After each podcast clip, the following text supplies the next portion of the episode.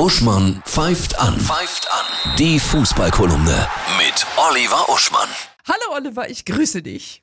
Hallo Annette. Der Weltfußballer. Es gab eine Überraschung. Ja, die Wahl zum Weltfußballer, da waren ja in den letzten Jahren immer entweder CR7, Cristiano Ronaldo oder Lionel Messi Weltfußballer. Und auch zu Recht. Jetzt lassen beide ja gemütlich ihre Karriere ausklingen. Der eine in Saudi-Arabien, der andere bei Inter Miami in den USA. Alle haben darauf gewartet, dass Erling Haaland es wird. Der hat ja Wahnsinn geleistet in der, im letzten Jahr. Das Triple geholt mit Mhm. Manchester City. Pokalsieg, Meisterschaft, Champions League und 36 Tore Torschützenkönig in der Premier League, der mit Verlaub besten Liga der Welt. Wer wurde es? Sie. Schon wieder. er war nicht mal da. Er hat nicht mal einen Videogruß geschickt, was zeigt, er hat da selber nicht mitgerechnet. Mhm. Ja. Die Wahl war aber denkbar knapp. 48 zu 48 Stimmen am Ende. Und dann zählen bei Gleichstand die Stimmen der Kapitäne der Nationalmannschaften der Welt. Und da waren mehr für Messi, was wirklich völlig unverständlich ist, wenn du gemütlich noch in Inter Miami ausstolperst, während Haaland den Weltfußball mit seinen nordischen Muskeln aus den Angeln hebt. Der super Wikinger. Ja. Völlig verrückt. Ja, total. Völlig Das- verrückt. Wir sind ähm, am Wochenende Skifahren, die Streif in Kitzbühel und äh, Fußball gibt's ab sofort auch im Schnee, nicht? Gibt es wohl schon länger, mir ist es jetzt erst aufgefallen. Es gibt in Arosa in der Schweiz die Schneefußball-WM. Du musst dir das vorstellen, wie eine Postkarte.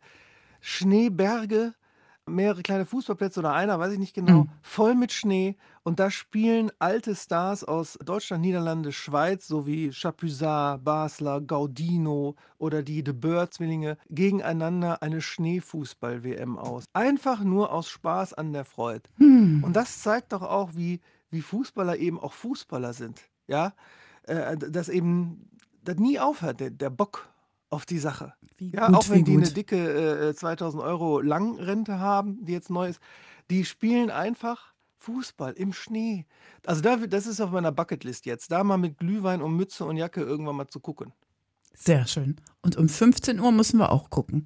Stellen wir mal Auf wieder den Fall. Fernseher ein, ausnahmsweise. Ja, ja, da ist in der Allianz Arena die Gedenkfeier für Franz Beckenbauer. Eintritt frei. Ich weiß nicht, ob in, Mün- wer in München lebt, ob, ob noch Plätze frei sind. Der Eintritt selbst ist frei, aber du brauchst eine Einlasskarte. Aber alle zu Hause Fernseher anmachen, Hm. 90 Minuten, wahrscheinlich sehr bewegende Reden. Ähm, wobei ich auch gut gefunden hätte ein Spiel. Ne? Ja. So, auch so mit Promi-Gemisch und so, Mhm. aber, na, aber trotzdem, reinschauen, 15 Uhr Gedenkfeier für Franz. Sehr schön.